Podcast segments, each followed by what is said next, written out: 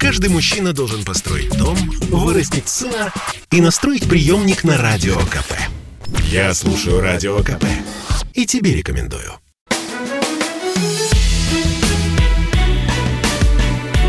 Бофт знает. Здравствуйте, друзья. В студии радио «Комсомольская правда» Иван Панкин. На связи по скайпу Георгий Бофт, известный российский журналист и политолог. Георгий Георгиевич, здравствуйте. Здравствуйте, Иван. А корона-то у России оказалась не бумажная, ветром ее не сдует. Я про коронавирус сейчас говорю. А Ситуация какая? с коронавирусом а, усложняется и усложняется, хотя вроде бы как усложняться дальше некуда, но она все равно продолжает. Пришло ли время крайних мер и какие они должны быть? Какими они должны быть, эти самые крайние меры? Видение Георгия Бофта. Прошу вас. Вы знаете, я в какой-то э, раз в очередной, но не сам многочисленный, совпал с мнением российских властей, потому что по некоторым сведениям, и они подтверждены уже на каком-то официальном уровне, подготовлен законопроект о введении QR-кодов э, для перемещения по стране, для посещения общественных мест и так далее и тому подобное.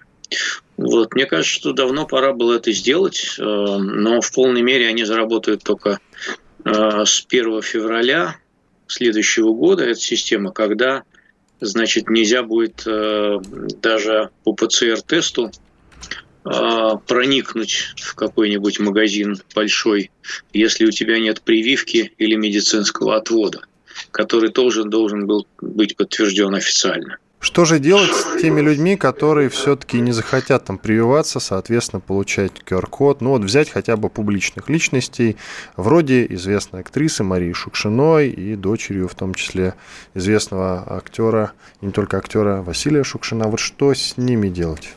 Она посидит дома и будет оттуда вести блоги, видео. Э, вот как мы с вами по видеосвязи встречаемся, и также Маша Шукшина будет по видеосвязи общаться со страной.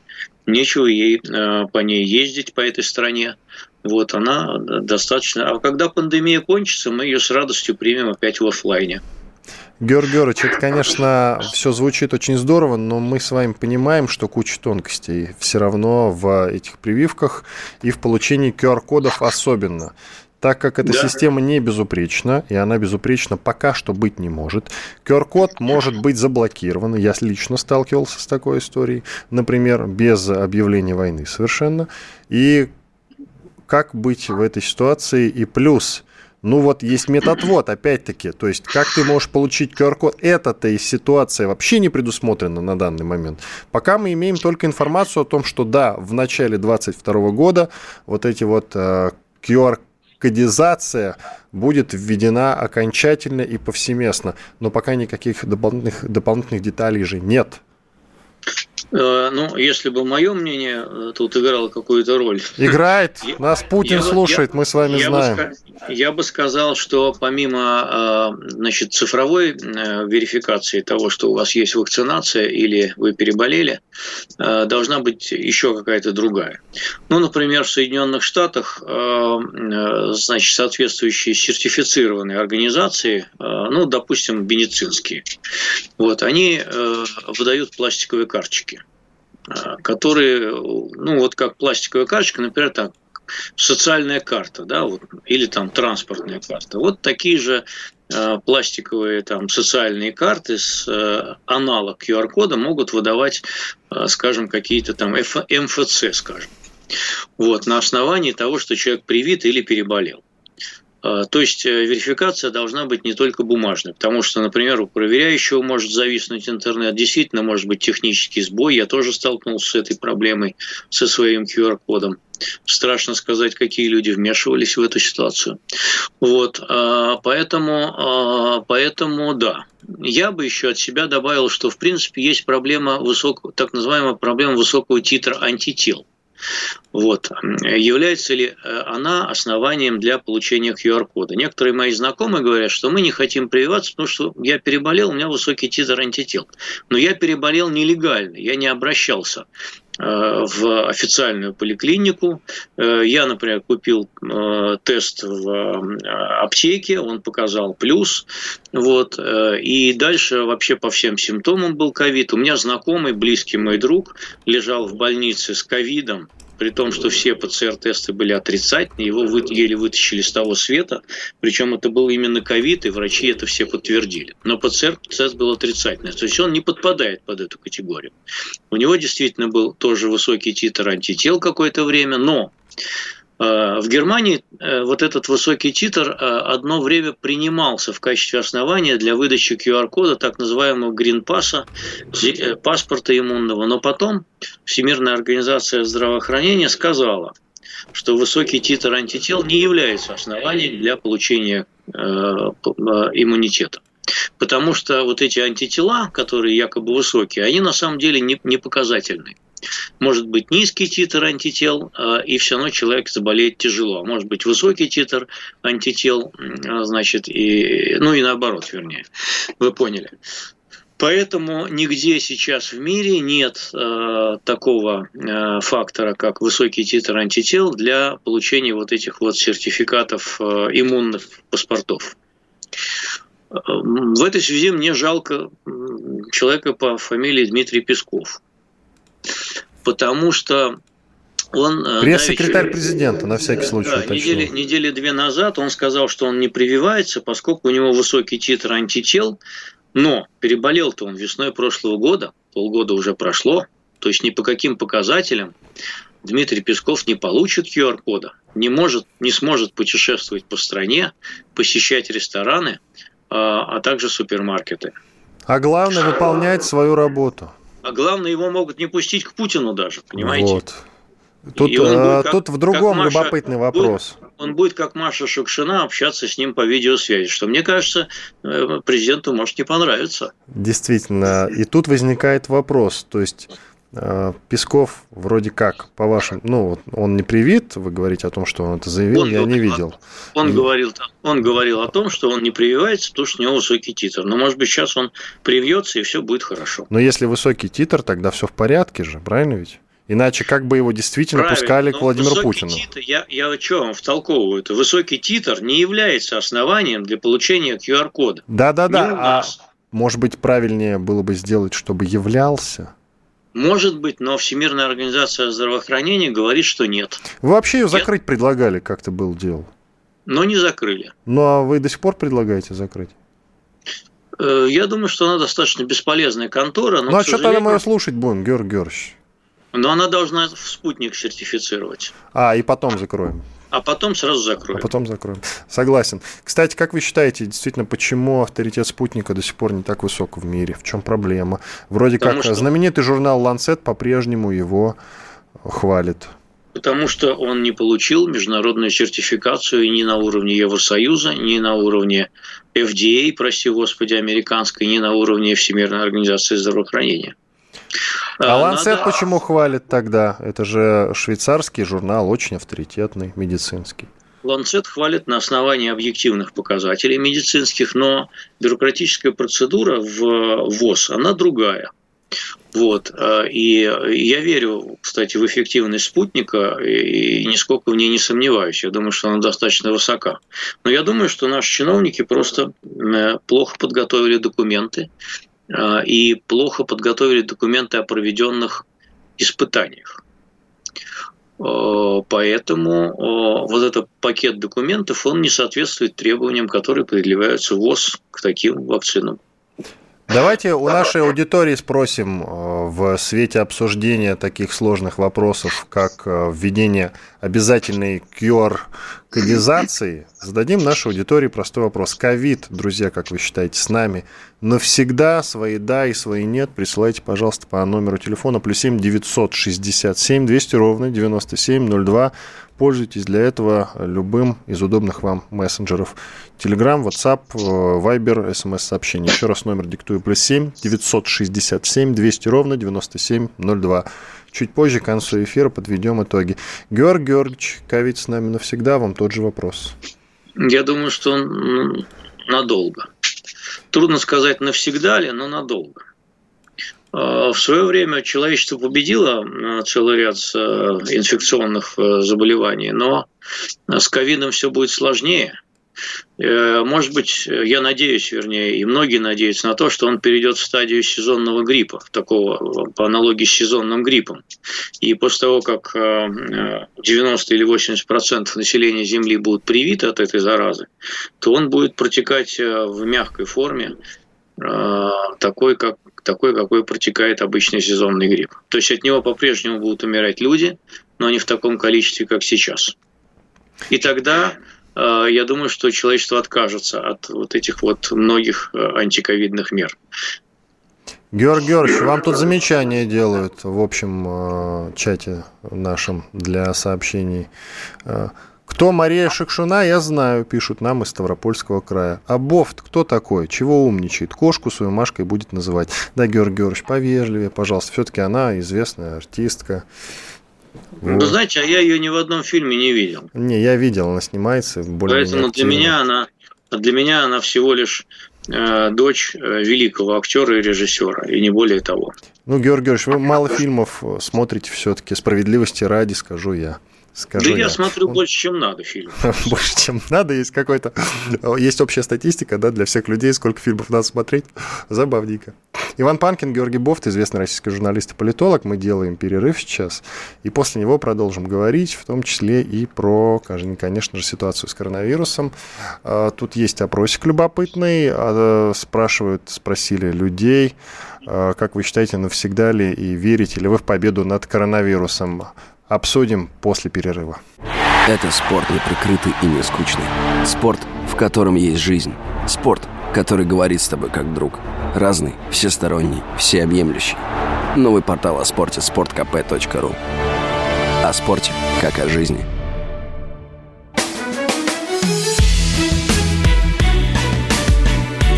Бофт знает.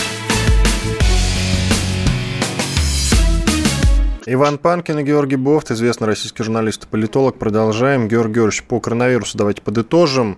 Для победы над инфекцией нужно, чтобы прививку сделали 70, а то и 75% процентов россиян, объяснил директор центра имени Гамалеи Гинзбург. Георгий Георгиевич, то есть господин Гинзбург, э, Александр Гинзбург, э, в том числе заявил, что в России необходимо ввести обязательную вакцинацию от коронавирусной инфекции.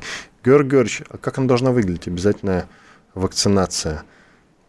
Ну, вот она уже примерно обрисовывается, э, потому что э, наши политики, они боятся называть э, вакцинацию обязательной, но те меры, которые будут введены, они достаточно сильно осложнят жизнь антиваксерам и сподвигнут их тоже вакцинироваться потому что иначе будет очень сложно существовать. Это произошло и во многих странах Европы, когда там добровольная вакцинация э, и в Америке тоже уперлась в потолок примерно на уровне 60 где-то процентов населения взрослого а, то выяснилось, что значит, вот этот 60% уровень, он недостаточен для коллективного иммунитета относительно коронавируса. Нужно процентов 80. А, вот, причем включая уже и подростков. И а, тогда стали тоже прибегать к таким методам а, негативной мотивации. Французы в Европе это первые начали.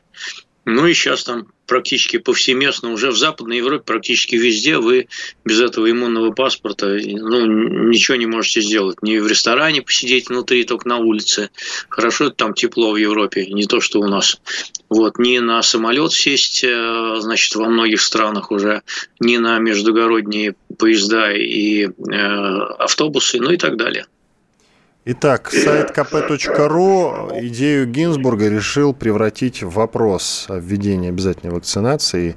И на сайте kp.ru эту идею поддержали 39% респондентов. Вот такая статистика. Я напоминаю, что и мы устраиваем опрос.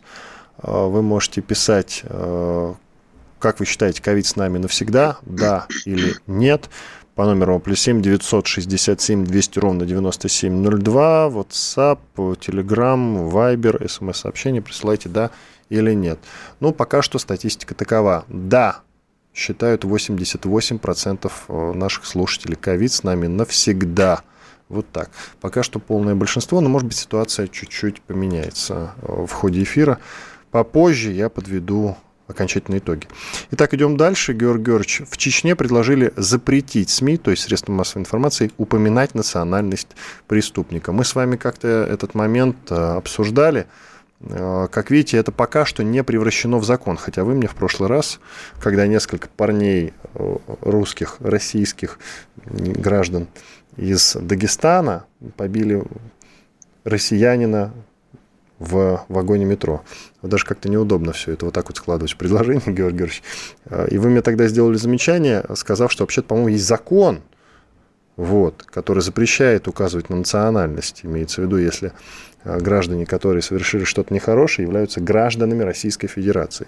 Ну вот, смотрите, чеченский парламент предложил запретить СМИ распространять данные о национальности преступника. Соответствующий документ представят на рассмотрение Государственной Думы. То есть пока таких документов Значит, э, нет. Дело в том, что э, на самом деле это правило оно уже действует.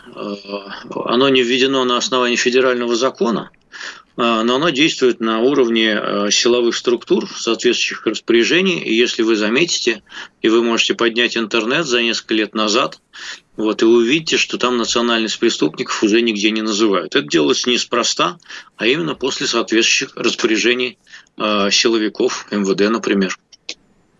Итак, Георгий Георгиевич, а необходимо тогда, э, необходимо ли принимать э, вот эти предложения, поступающие из чеченского парламента, то есть прямо на уровне Госдумы запретить СМИ упоминать национальность преступника? Это вот прям необходимо? Ну, если мы считаем, что нужно делать масло масляным, то, наверное, да, а то вообще нет. Растолкуйте, пожалуйста, непонятно, вы как-то загадками говорите. Ну, я считаю, что это избыточное регулирование, а поскольку э, уже и так э, эта мера соблюдается по факту. И национальность преступников нигде не называют говорит уроженцы. И, собственно, если принять закон, то это будет тавтология существующего порядка. Э, потому что э, вместо национальности, там, чеченец, дагестанец или а, э, ну, дагестанцы нет национальности, аварец там еще кто-то, да, будут говорить, что уроженец такого-то региона. А, а дальше будет следовать фамилия, из которой, в общем, видно, кто он по национальности. Потому что если это Иванов, то, наверное, трудно его будет считать азербайджанцем. Вот. А если Петров, то, соответственно, э, и, и, и другим тоже.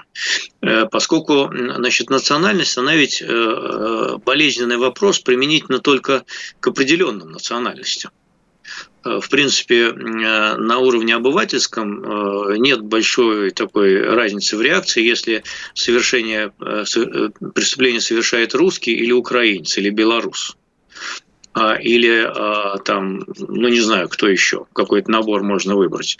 Но если речь идет о представителях а, там Закавказья, Кавказа и э, среднеазиатских республик, то сразу вот национальный вопрос возникает в понятно каком контексте. Причем, к сожалению, на бытовом уровне наши граждане, они не очень отличают южан, вообще, э, которые иностранцы формально, там азербайджанцы, например, от россиян. Э, которые э, тоже могут быть южане или кавказцы, но которые граждане России. И для них они все почему-то считаются такими приезжими, хотя многие из них не приезжие никакие. А, ну вот, я читаю, кстати, Лентуру, я читаю Лентуру за, за ну там плюс-минус за а вот за 10 ноября они э, тоже что-то вспоминают, у них заметочка есть, и припоминают вот информацию за 4 октября, когда трое дагестанцев, я читаю, напали на 25-летнего Романа Ковалева в вагоне поезда метро на станции Первомайская, избили его. Дагестанцев, трое дагестанцев. Корректно они... ли так писать? А, вы, или... вы считаете, есть такая национальный дагестанец? Я знаю, что дагестанского языка нет с недавних пор. Вот.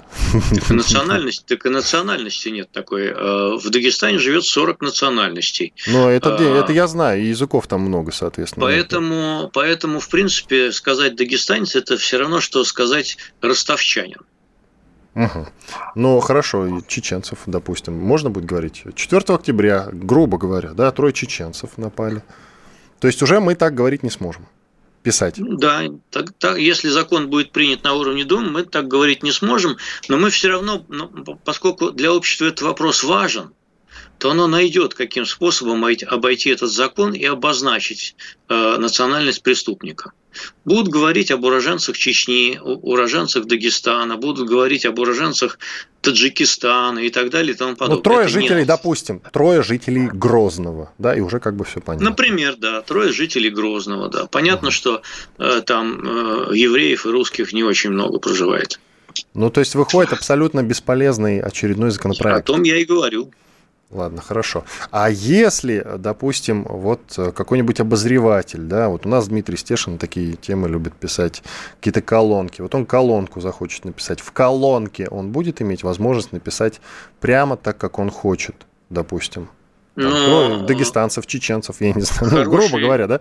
Хороший журналист всегда найдет способ обойти формально закон так, чтобы не попасться ни на судебный иск, ни на э, нарушение норм Роспотребнадзора. А что тут важнее, национальный вопрос, вот этот вот пресловутый, хоть и внутренний, или свобода слова все-таки? А, тут важнее свобода слова, я скажу так. Потому, почему?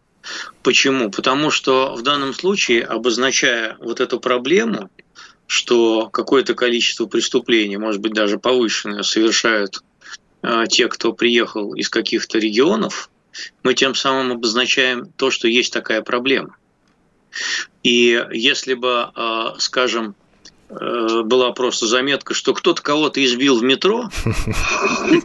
Ну, вот так будет, да. Вы знаете, какие-то люди избили другого человека в метро. Да. Один россиянин избил другого. Точнее, трое россиян избили москвича. Трое россиян избили четвертого россиянина, и все и общество никак не будет реагировать. А в данном случае э, силовые структуры отреагировали оперативно.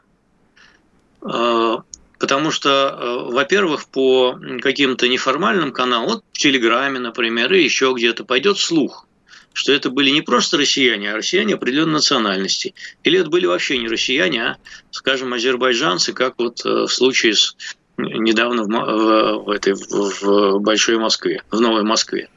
Э, поэтому, ну что тут?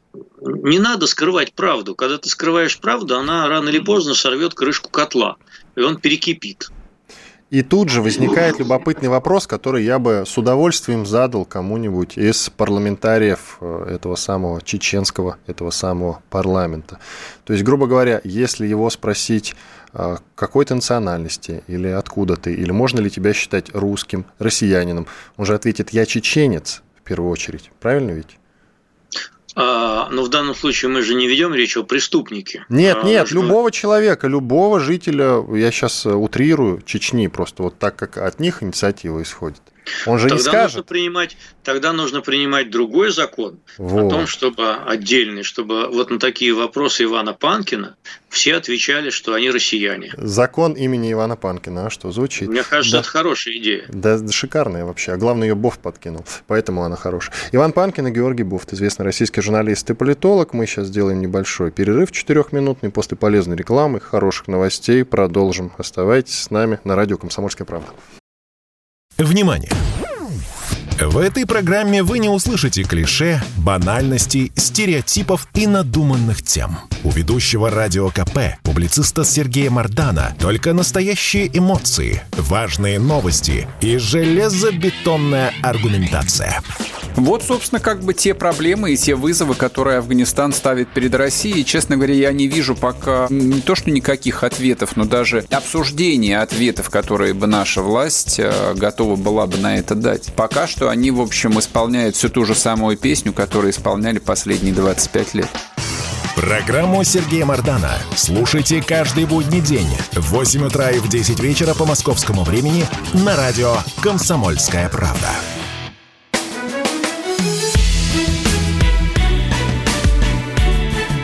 Знает.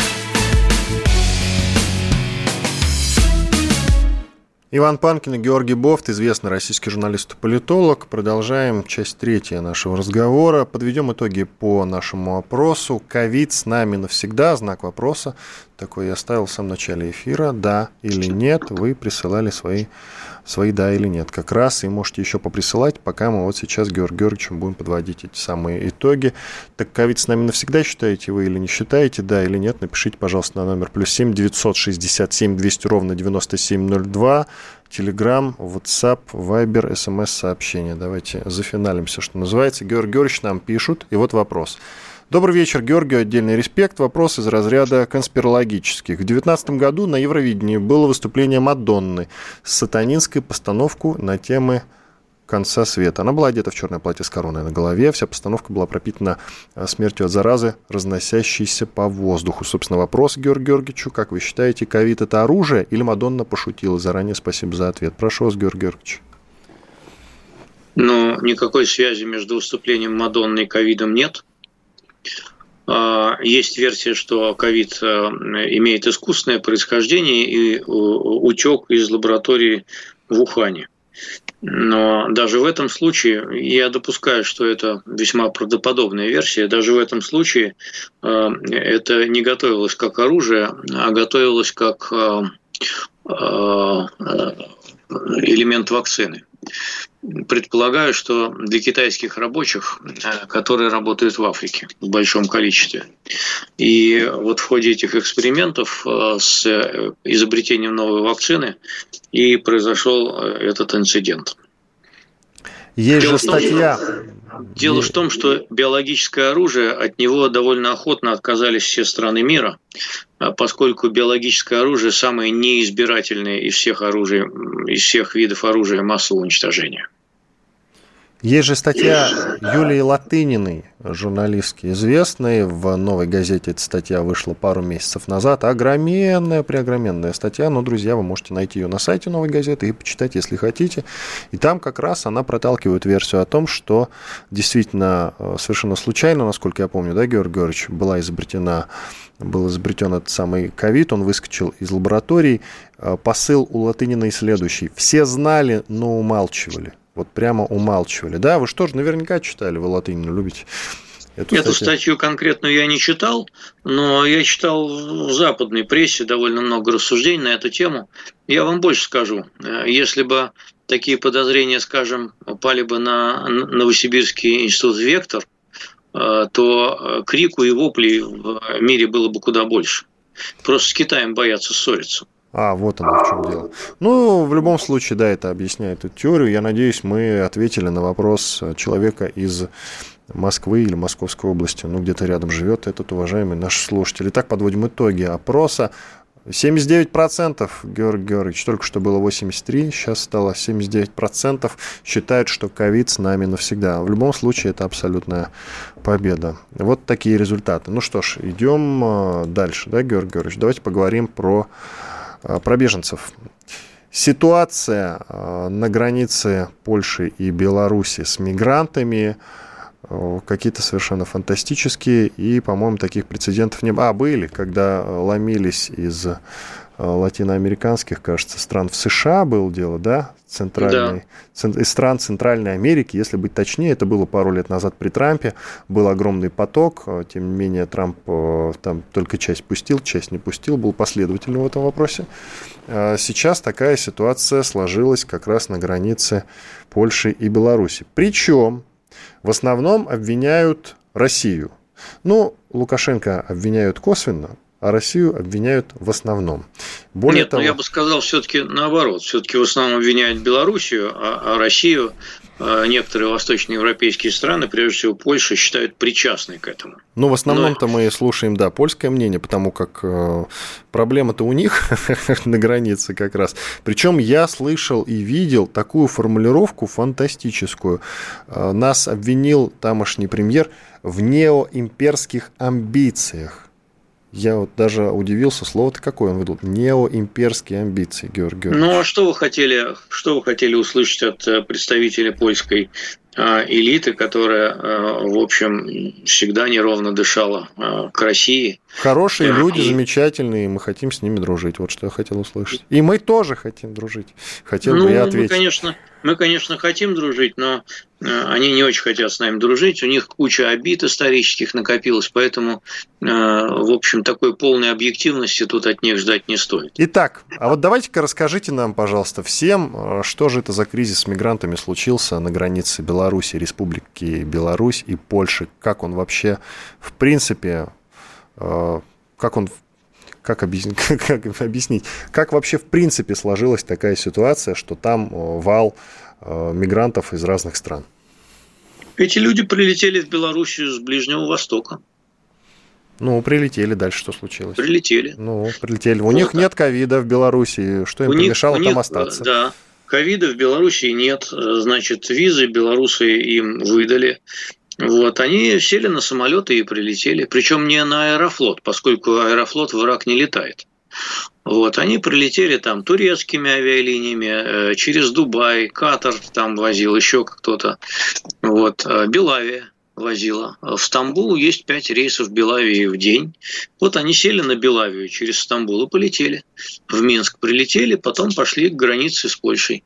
Дело в том, что значит, э, когда Западная Европа э, ввела санкции против Лукашенко в связи с, опять же, инцидентом с Белавией, он тогда сделал одно неосторожное заявление. Он сказал, что э, раз так, ну, примерно по содержанию, то я больше раз вы ввели против нас санкции, то наша страна не имеет больше возможностей сдерживать поток мигрантов, если они будут ломиться через нас э, в Европу. Такое заявление было. А, вот. Можно долго гадать о том, что э, организовал ли специально Лукашенко этот поток или не специально, но тем не менее эти люди восприняли вот это заявление как возможность легко проникнуть через Белоруссию в Польшу, а дальше в Германию. А, вот и вся история. Так, и как эту ситуацию теперь решать? И решается ли она в ближайшем будущем, скажите, э, пожалуйста. Решать ее будет, э, я думаю, будут при участии Владимира Владимировича Путина, э, который будет посредничать в данном случае, и эту ситуацию на каком-то достаточно высоком уровне кризиса как-нибудь разрулят потому что поляки не пустят этих людей к Польшу. Это совершенно точно. Э, или пустят э, с какими-нибудь условиями, что вот, например, Германия примет там э, тысячу человек, а тысячу человек Белавия отвезет обратно, вот, и больше никогда возить сюда не будет, вот с такими условиями. Вот такую я сделку могу себе представить. Вот. Либо же, если дальше пойдет по, э, по пути эскалации, тогда вот в следующий понедельник, нет, вернее, в ближайший понедельник Евросоюз объявит о санкциях против тех, кто причастен к этому кризису. В числе причастных некоторые наши друзья из Восточной Европы уже называли как раз Аэрофлот. Э, санкции против Аэрофлота – это довольно чувствительный удар будет по нашему и самолюбию, и, более того, авиации, и по бизнесу, потому что мы много летаем по всему миру поскольку к этим санкциям присоединятся и Соединенные Штаты. И они вообще, так сказать, могут дальше разрастаться э, и сорвать в том числе э, вот те процессы, которые у нас начались с Америкой. А, но я думаю, что все-таки до санкций против Аэрофлота дело не дойдет. Вот, вернее, не думаю, я надеюсь поскольку э, это такая достаточно радикальная мера, и против нее, мне кажется, будут возражать, э, ну, например, французы, немцы, может быть, еще кто-то, и единогласного решения Евросоюза не будет, а раз не будет единогласного решения, значит, не будет и решения вообще. Э, в то же время, значит, в случае такого решения, если оно состоится, то у России есть чем ответить это довольно болезненный станет удар по а, авиации европейских стран, потому что им, конечно же, запретят летать через Сибирь, вот, а это короткий путь к североамериканскому континенту. Им придется летать куда-нибудь еще. Это дорого, и много, бенз... много керосина придется сжечь. Поэтому надо трижды подумать, прежде чем следовать советам поляков и ударить по аэрофлоту. Может быть, поляки ведут эти санкции в одностороннем порядке и запретят, скажем, аэрофлоту летать в Варшаву, а мы запретим, соответственно, полякам летать в Москву. Пока вот из того, что я услышал от вас, у меня сложилось э, такое впечатление, что Беларусь, в частности Лукашенко, тут ни при чем. Они выдали визу людям, люди прилетели и поперлись к границе с Польшей. Но поляки их не пускают. Причем тут Беларусь? Я не до конца Значит, понял. Вы, Растолкуйте. Наверное, вы меня плохо поняли, поэтому я повторю еще раз для тех, кто не понял с первого. Да, для особо одаренных это называется. Прошу да, да, да. Итак, весной было заявление Лукашенко о том, что мы не будем больше сдерживать поток беженцев в Европу, поскольку вы ввели против нас санкции, и у нас на это денег нет, э, и поэтому мы не считаем себя более обязанными это делать. Что, каковое заявление э, в Ираке могли воспринять как приглашение ломануться через Белоруссию в Европу. Ну, воспринять этом, как приглашение. Ну, собственно, в этом, собственно, в этом а, собственно, в этом а, Беларусь ее обвиняет. Более того, ее обвиняют в том, что ну, мы же помним, как белорусские силовики бодро разгоняли всякие массовые сборища. А давайте продолжим. Оказывается, у нас 10 секунд до конца этой части. В четвертой продолжим об этом говорить. Панкин и Бофт с вами. Каждый понедельник на Радио КП. Десант здравого смысла в лице Дмитрия Гоблина-Пучкова и Наданы Фридрихсон борется с бардаком окружающего мира и смеется в лицо опасности. Это кто такое мог придумать? Это даже не днище, это вообще какое-то безумие. Вы что там устроили? Перво-наперво, это не ядерные державы. Что они там обсуждают со своими там полутора танками в Эстонии и одним танком в Латвии? У нас есть чем уговорить их танки. Надо быть полным идиотом, чтобы, глядя на это очередное шапито под руководством клоуна, испытывать к этому какое-то уважение. Я повторюсь, деньги где? Где производство? Где рабочие места? Где снижение снижение тарифов, там, ЖКХ и прочее. Слушайте «Гоблина» и «Надану» каждый понедельник в 7 часов вечера по московскому времени на радио «Комсомольская правда».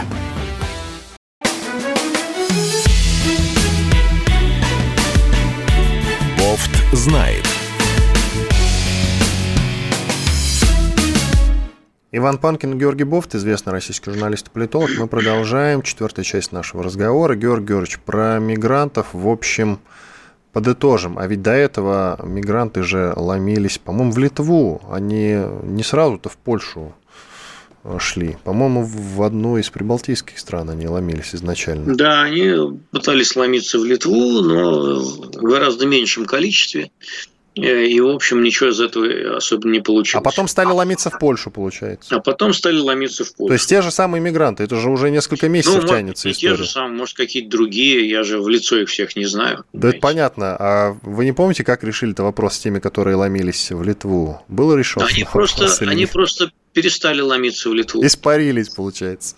Да, я не знаю, я не знаю, как это. Скорее всего, каким-то неформальным способом они э, этот вопрос был решен. Э, вот, э, но тем не менее это так. В общем, с одной стороны, формально ведь как? Люди могут взять туристическую визу и прилететь. Какие основания им отказывать в перелете? Никаких каким, какие основания им отказывать в визе, тоже, в общем, они чисто субъективные. Хотим – выдаем, хотим – не выдаем. Вот. Э, формально к белорусам довольно трудно придраться. Вот, э, поэтому их обвиняют в том, что они, дескать, не препятствуют этому потоку беженцев. Но на что они говорят, что а, что мы должны обязаны, что ли, препятствовать? Вы к нам по-хамски относитесь, а мы не будем, так сказать, вот ничего такого сверхъестественного делать, чтобы этот поток прекратить.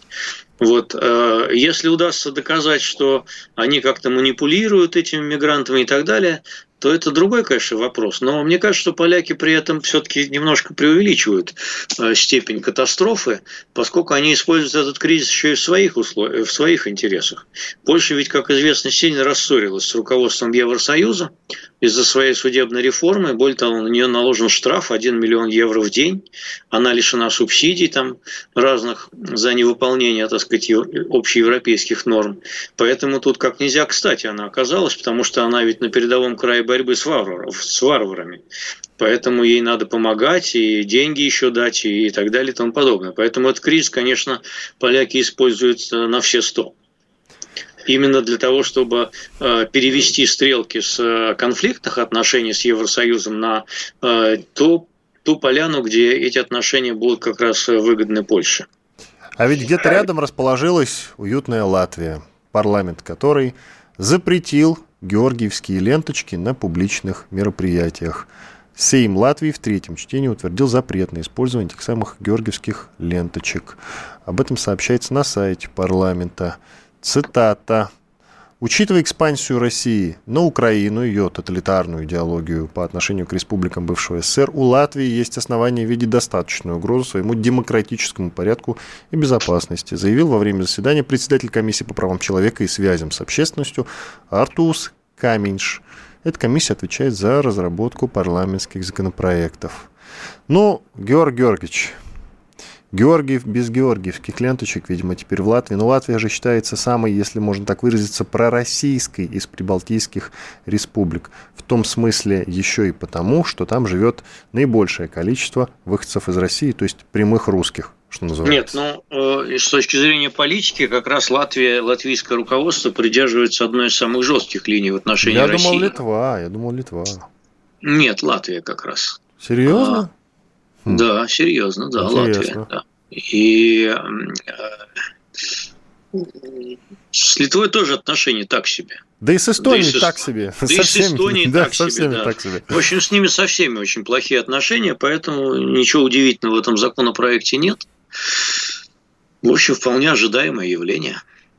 Ну хорошо, ожидаемое так ожидаемое, хотя я, честно говоря, не видел ничего ожидаемого э, в этом э, решении, потому что при чем тут георгиевские ленточки? Ну да ладно, ну как? вопрос. Это же символ, это же символ российского патриотизма. Ну как чего? А, хорошо, но Поэтому... символ нашей общей победы тогда... Они, они ее уже совсем не считают общей победой, но это известная история. Они же считают, Известно. что они вообще там оккупированы и так далее. Это все известно. Это да, оккупировали. Ну ладно, оккупанты так оккупанты. Георгий Георгиевич, в Москве суд продлил домашний арест дезинфектору Антону Котову, которого арестовали в сентябре по делу об отравлении бабушки и внучки арбузом.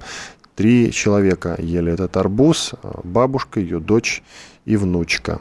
И бабушка и внучка, к сожалению, погибли после того, как съели этот арбуз. Больше вроде как никто не погиб, хотя в этой самой пятерочке многие покупали, или это был магазин «Магнит», я уже не помню, покупали там арбузы, но вот, а, «Магнит», да, уточняется. И обвинили во всем дезинфектора по имени Антон Котов, который, собственно, и проводил дезинфекцию в этом самом «Магните». Э, были, значит, испытания, некие люди, которые тоже или работали Э, дезинфекторами, либо просто проводили эксперимент. Один выложен на YouTube, как тот пак брызгал на арбуз, потом его съел и остался жив, и даже как-то вот на здоровье не жаловался. Но этого несчастного Антона Котова э, посадили. Он сейчас... Э, а, нет, он, ему же продлили домашний арест. Слава богу, его отпустили, но тем не менее сам факт ареста, он не очень хорош. Да, Георгий Георгиевич? И ведь да. могут все равно срок впаять. Слава богу, что дошло все-таки до домашнего ареста. Ну, наверное, ну, потому что в том числе и мы с вами поднимали шум по этому делу. Мы вот. поднимали по этому делу шум, да, и дело это, в общем, чем дальше, тем больше становится мутным. А, поскольку, а, а, в общем, получается так, что он их не травил. Тогда, тогда нужно найти другого какого-то обвиняемого, а его пока не нашли. Вот, поэтому следствие держится за то обвиняемого, который у него есть. И экспертиза показывает, видите, что невозможно так отравиться арбузом. Ведь корки-то бабушка явно не ела. И не облизывала. Или не, и не, не облизывала, да. да. Да, и она же не свинья, и девочки тоже не ела корки арбузной. Э, значит, можно предположить, я вот от балды возьму, предположу, э, что этот яд туда мог быть впрыснут. Ну, кто-то со шприцом подошел и вбрызнул, правильно я понимаю? Правильно. Но ведь, смотрите, есть же видео, на котором видно, как он проводил, вот, делал свою работу. Он шприцом туда ничего не впрыскивал. Да, а почему вы считаете, что это произошло в магазине? Ах, может, вот на овощной что. базе. А, вот оно может, что. может, в вагоне. То есть в один конкретный арбуз кто-то впрыснул? Да. Угу. И он рандомным образом оказался вот в этом самом злополучном да. магните, теперь уже злополучном, да, почему к сожалению. Нет? Почему? Но то что, то, что отравление произошло случайно, а не целенаправленно, это, по-моему, очевидно. Ну, совершенно кому, точно кому Бабушке нужны, вряд ли было да, много врагов. Бабушка и внучка, действительно, это же большая трагедия. А главное, дочь-то выжила. Вот, то есть, ну, вообще очень как-то это все странно. Детский-то организм посильнее будет, правильно ведь? Ну, ну вот это вот все очень странно. Это все очень странно, действительно. И дело, и, и дело как-то не клеится явно. Пока. Но мне совершенно очевидно, я небольшой эксперт, но и вам, вы эксперт побольше, и вам тоже очевидно, что конкретно Антон Котов к этому вряд ли причастен абсолютно. Потому что если это случилось по его вине, то тогда дайте нам других погибших или сильно пострадавших. Но их нет. Их нет. Тогда да, почему он находится под домашним арестом? Если даже бы были другие, другой разговор, хотя бы можно было к чему-то придираться, но вообще же не к чему. Сидит абсолютно невинный человек сейчас, ну, пока что, слава богу, под домашним арестом, хотя тоже приятного мало. Абсолютно. У нас, э, у нас следствие очень неохотно отпускает э, подсудимых, э, вернее, обвиняемых. Если оно уже начало дело, то оно будет копать под конкретного человека. А, поэтому я думаю, что еще какое-то время продлятся его мучения, даже если он не виноват ни в чем. Ну, тут важно, наверное, нам с вами в том числе периодически говорить, следить за этим делом и рассказывать в эфире подробности, чтобы человека этого э, несчастного отпустили и сняли с него все обвинения. Давайте Надо поговорим... проследить, проследить Мы... путь арбуза до Бахчи. Давайте будем вообще за всеми арбузами следить. Кстати, кое-где еще продаются арбузы до сих пор. Ноябрь месяц. Я вот только недавно видел грузовик с арбузами. Представляете? Мне кажется, мне кажется, есть богатая идея Э, сделать индивидуальную маркировку каждого арбуза, посадить на этого хорошую государственную компанию, в губ какой-нибудь, и срубить, срубить немало бабла. Представляете, какой, какой, какой бизнес? Ну вы э, что, зря подкидываете бизнес-идеи э, со всяким людям, возможно, да сейчас хорошим. она и без меня родится. Вы что, у нас ну, же любят все маркировать. Вы что, ну, не знаете, что Не знаю, нет, не знаю. Ну ладно, а, вы имеете в виду, арбуз не отравлен, да, такая маркировка, ну, да? просто маркировка будет на арбузах, на дынях, потом до яблок дойдут. А ведь действительно, действительно, а если отравлен, да, а если отравлен, то эта компания несет юридическую ответственность. Конечно, да, ага, конечно. Ясно. Богатая идея, вы что? Ну так займитесь, что там сидите в своем загородном Да не знаю, на маркировке сидят люди... сейчас слово. На маркировке сидят люди не просто люди, а такие люди, которые особо приближенные. Ну, у вас все-таки много знакомых всяких разных, в том ну, числе не влиятельных. Там, нет, нет, у меня не там. Не там. У меня не там. А нет, вот вы когда интервью там. у Володина брали, вы чем занимались? Он, не, было... он не причастен, он не причастен к маркировке, к сожалению. Так он, я думаю, знает людей, которые могут быть причастны. Ну да ладно, мы с вами Это отвлекаемся. Сложно. Давайте лучше Украину поочерняем. У нас минута ровно. Давайте поочерняем Украину, которую мы обычно не очерняем, как известно. А, дело в том, что тут появился конкурент а, на президентских выборах Зеленскому Арсен Борисович Аваков, бывший, во-первых, народный депутат Украины. Он долгое время курировал тамошнее МВД, занимался милицией. Вообще считается крайне одиозной личностью и э, еще непотопляемым человеком на Украине. Абсолютно. Недавно он отошел от дел, а тут вдруг взялся снова за дело и заявил о своих президентских амбициях. 30 секунд, Георгиевич, насколько он опасен как кандидат президента? Э, он не опасен Зеленскому как соперник, поскольку у него имя Арсен, а фамилия Аваков. Значит, он не может быть президентом Украины, ну, потому что как бы вот не сможет и все. Хороший ответ, Георгий Георгиевич. Спасибо. Люблю вас за лаконичность. Иван Панкин и Георгий Бофт были здесь, остались довольны, я надеюсь. Всего доброго. До свидания. Слушайте радио «Комсомольская правда». Бофт знает.